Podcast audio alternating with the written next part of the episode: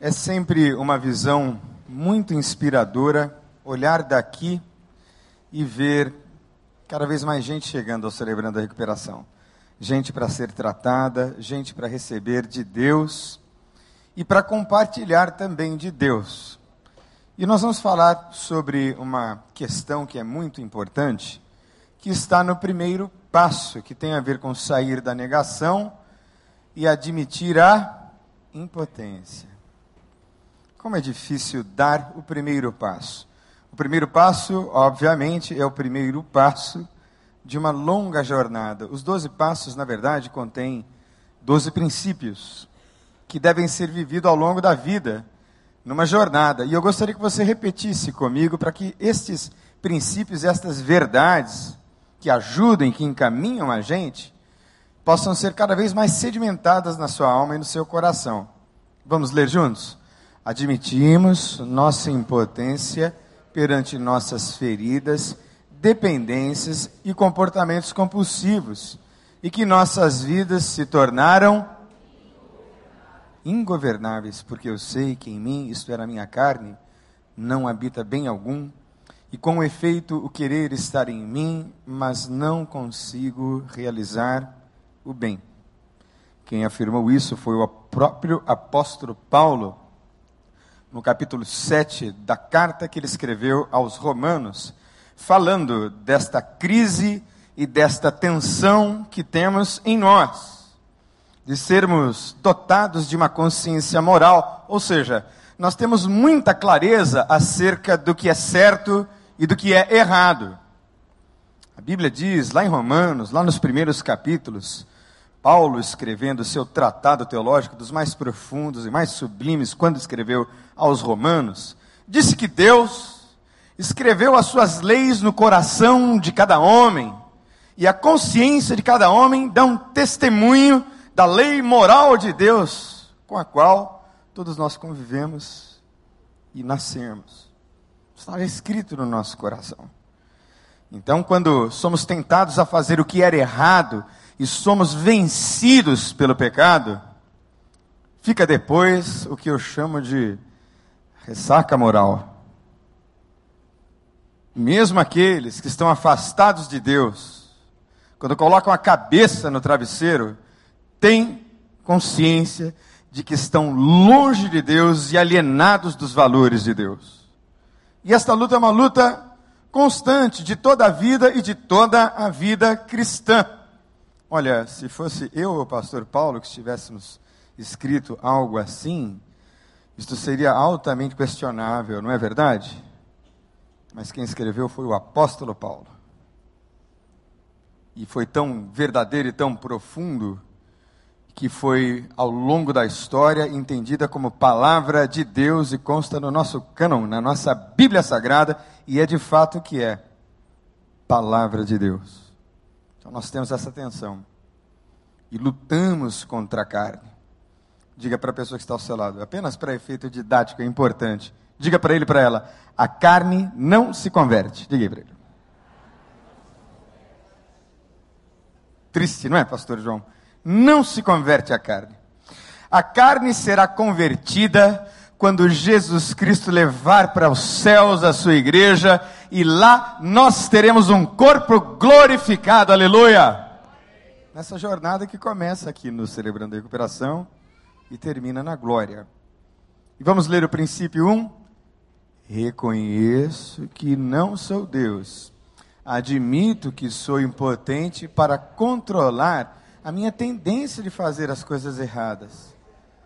E que a minha vida está fora de controle. Felizes ou bem-aventurados os pobres de espírito, porque deles é o reino dos céus.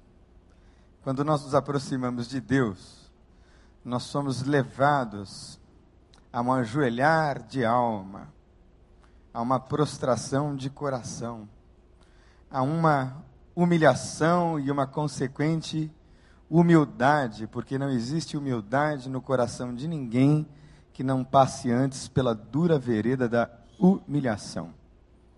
Todo cristão será humilhado para aprender a ser humilde, tal qual Jesus. E quando nós nos aproximamos dele, é preciso que o nosso coração tenha essa disposição para dizer para Deus e para as pessoas ao redor: olha, enquanto eu estou me aproximando de Deus, e cada vez que eu me aproximo de Deus, eu tenho maior e mais profunda consciência de que sei pouca coisa da vida e na vida. É esta pobreza, que é, na verdade, um tipo de alma que se desarmou de tudo e se rendeu a Deus e disse: Deus, até aqui as minhas capacidades, até aqui a maneira com que eu tentei administrar a minha própria vida, até aqui não funcionou, não deu certo.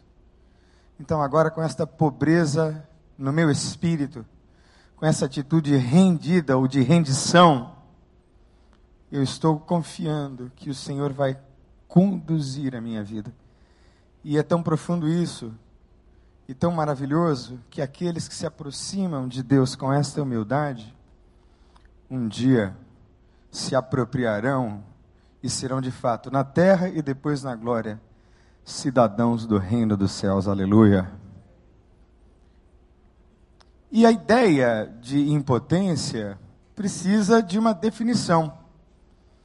E a definição de impotência não é uma definição muito agradável aos nossos olhos, não é? é sempre muito conflitante para qualquer pessoa admitir que tem falta de poder, ou que perdeu o poder de governo em alguma situação, circunstância ou área da vida. Você não acha e não concorda comigo que é até em certo sentido, mais uma vez eu vou dizer humilhante dizer, olha, eu perdi o poder, eu perdi o controle. A ideia de impotência também está ligada a uma espécie de debilidade física, moral ou psicológica. Quem é que gosta, gosta né, de dizer, olha, eu tenho uma grande fragilidade, uma grande debilidade? Ninguém gosta. Mas a ideia de impotência, especialmente aplicada aqui ao celebrando a recuperação, tem esse contorno um contorno de uma incapacidade. Quem é que gosta de se apresentar como um incapaz, insuficiente e por aí vai? Vulnerável tem uma coisa no Celebrando a Recuperação que é bem própria né, de quem caminha nos doze passos. Nós preferimos aqueles que são mais vulneráveis, estão mais fragilizados e mais abertos a receberem ajuda para serem os nossos líderes. É interessante que nos celebrando, nós não escolhemos os líderes mais capazes mas nós preferimos os mais frágeis e os mais vulneráveis. E eu penso que foi assim com Jesus. Ele escolhia os mais fracos, ele escolhia os mais frágeis. E é nessa vulnerabilidade e é nessa fragilidade que nós vamos construindo a nossa dependência de Deus.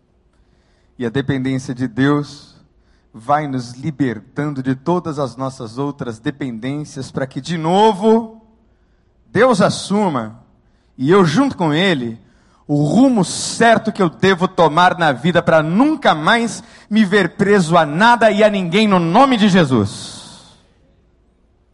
Isso é celebrando a recuperação. É um reconhecimento de uma fragilidade que vai te tornando cada vez mais forte para repetir as palavras de Paulo mesmo. Então, irmãos, quando estou fraco, é que eu estou forte. Mas tem homens de Deus na Bíblia que viveram momentos de intensa impotência, manifestamente. E vou falar rapidamente sobre eles. E um deles é Abraão. Abraão viveu terríveis momentos onde ele se viu em encruzilhadas difíceis na vida. E tem uma história de Abraão, que está no capítulo 12, que o nosso irmão pastor João conhece bem, não é, pastor? Abraão, uma história muito interessante. Deus o chama, Deus aparece a ele, Deus faz a ele promessas, É uma experiência que eu e você nunca tivemos e provavelmente nunca jamais teremos. Deus falou com ele pessoalmente, ele ouviu a voz audível. E ele então sai da sua casa, sai da sua parentela, ele tem essa convicção de que Deus o levará e dele Deus prometeu fazer uma grande nação. Ele não tem filhos, mas já velho, Deus diz a ele: vá, que eu vou dar a você filhos e gerações e as suas gerações serão como as estrelas do céu, e ele vai. A partir daquele contato maravilhoso, poderoso e profundo com Deus. E depois de ter chegado até o Negueb, ele para, se estabelece por ali, segue viagem, vai até o Egito, e aí? E aí, meu irmão, minha irmã, ele faz uma coisa terrível. Ele era casado com Sara, que na época, nesse capítulo, é chamada de Sarai. E era uma mulher linda. E aí diz a Bíblia que Abraão temeu e disse assim para Sarai: Olha, nós precisamos passar pelo Egito e nós somos uma grande comitiva, e claro que eu vou chamar a atenção. E você, como é muito bonita, pode gerar a cobiça de, do faraó e dos governantes ali. Então você vai na frente e você se apresenta a Faraó para ser uma mulher dele. E você diz a ele que você não é a minha esposa, você diz a ele que você é a minha irmã. E era uma meia verdade, porque ela é meia irmã de Abraão. Mas aí então foi. E essa moça, linda, vai para o harém de Faraó. E o que acontece ali? Deus manda uma praga e aquela praga contamina todas as mulheres ali. E aí Faraó manda chamar Abraão e diz assim: Mas rapaz, que é isso que você fez? Essa mulher é a sua mulher. Você a trouxe para cá e colocou a gente nessa situação tão terrível. Por que é que Abraão fez isso? Porque ele temeu.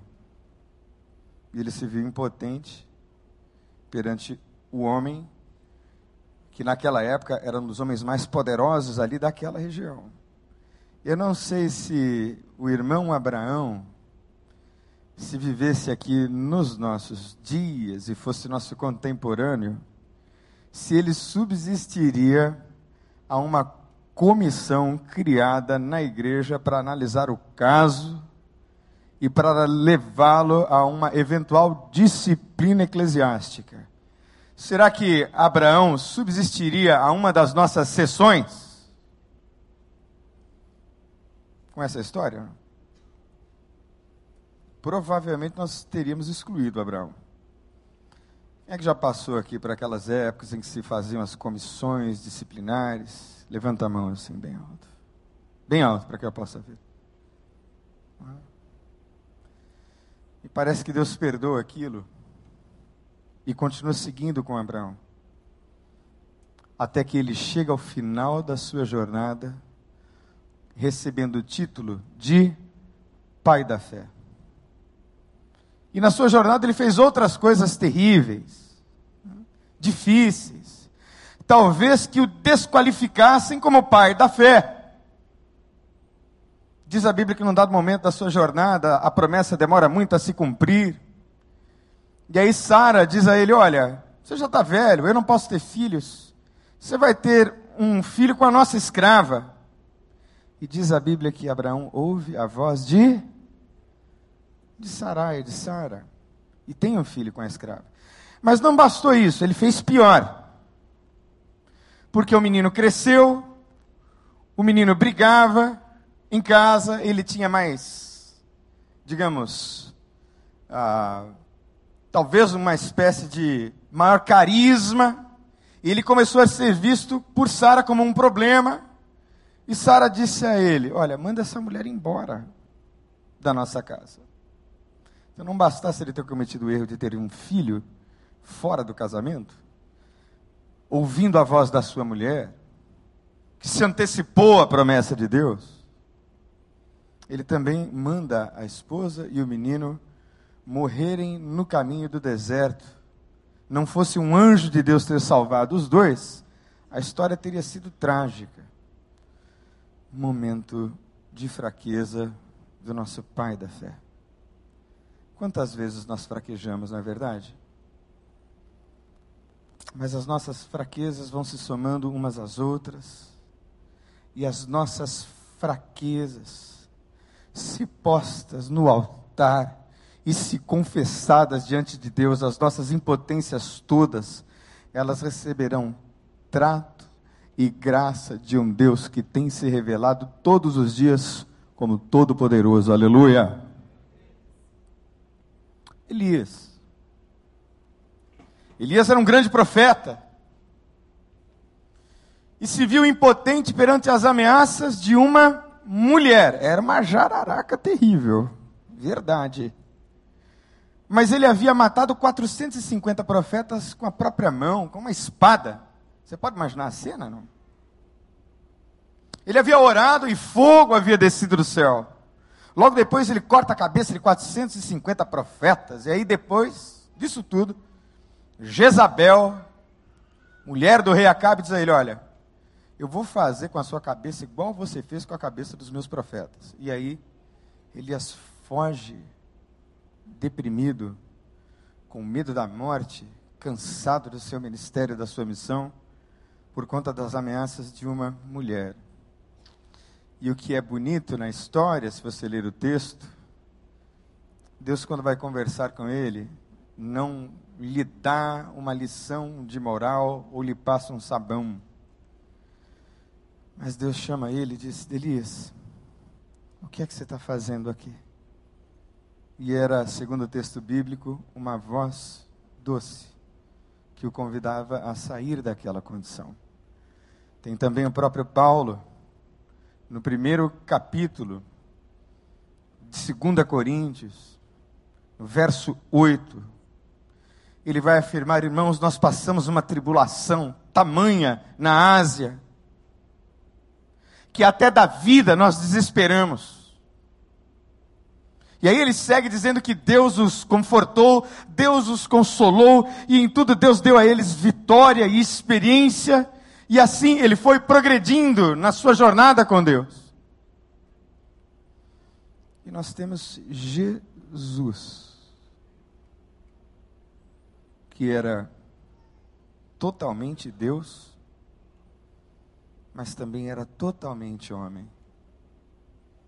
E no auge da sua dor, na cruz do Calvário, sendo triturado pelos nossos pecados, e massacrado, massacrado perdão, pelas chicotadas e pelas humilhações que ele atravessou até ser crucificado, ele fez uma oração desesperada. Qual foi a oração que Jesus fez? Senhor, Senhor, por que me desamparastes? No auge da sua dor. Ora, se Jesus viveu um momento em que ele admitiu que estava com um sentimento de abandono, de orfandade, no momento do maior sofrimento de sua vida, sem dúvida nenhuma, eu e você, ao longo da nossa trajetória, da nossa história, nós também nos sentiremos assim. Mas graças a Deus que, ao terceiro dia, ele ressuscitou, aleluia. De maneira que nós somos mais do que vencedores em mais do que vencedores em nós somos mais do que vencedores. E eu gostaria que você curvasse a sua cabeça agora, fechasse os seus olhos. Nós somos mais do que vencedores. Eu não sei se alguém pode me ajudar aqui no teclado. Mas feche os seus olhos. Comece a colocar a sua ou as suas impotências diante de Deus. Comece a colocar as suas fragilidades diante do Senhor. Não é vergonha admitir a fraqueza. Admitir que não consegue segurar o impulso de usar drogas ou beber o álcool ou fumar ou comer exageradamente, ou se deixar levar por um padrão ansioso, ou quando vem a depressão forte como a própria voz da morte. Ou que dor difícil a de um pai que vê o filho ou a filha, ou o marido, ou a esposa, alguém querido, se perdendo num estilo de vida louco, desvairado, sem saber o que fazer. Desespero, impotência. De alguém que perdeu alguém muito querido e foi e nunca mais vai voltar. Esse sentimento que insiste em massacrar a alma. De alguém que um dia teve muito e hoje não tem nada. Será? E essa pessoa é você. de alguém que está empobrecido no espírito, por conta de tanta luta e tanta tribulação e tanta adversidade, e tanta falta de esperança. De gente que investiu tudo, tudo que tinha e o que não tinha também. Será que essa pessoa é você? Você está no lugar certo. Porque Jesus de Nazaré está passando por esse lugar agora. E quer dar a você a vitória no nome de Jesus. Quer fazer de você alguém com recursos, com poder de, do Espírito Santo, para vencer toda adversidade, para superar aquilo sobre o que e sobre o qual você não tem mais controle. Você não consegue mais gerenciar. E se você gostaria que nós orássemos por você agora, você que está se entregando a Cristo, você que talvez lute aí com seus desejos, que não consegue refreá-los, impotente e preso dentro de si mesmo. Esse lugar, esse momento é para você. Você gostaria que nós orássemos pela sua vida?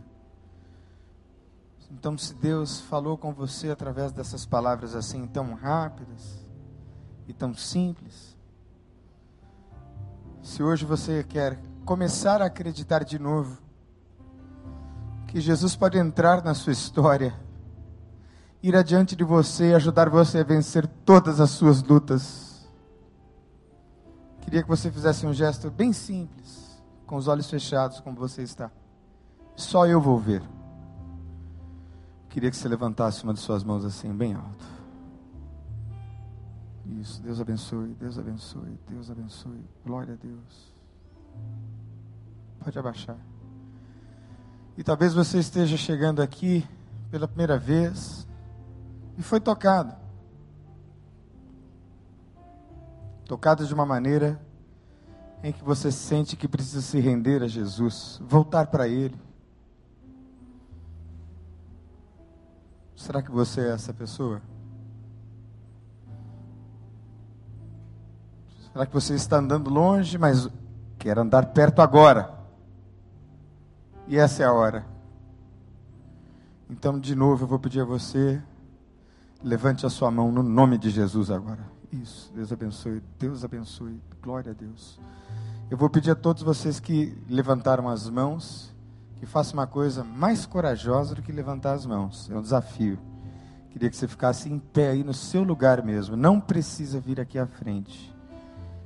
Fique em pé onde você está. Pastor Paulo, vem cá, irmão.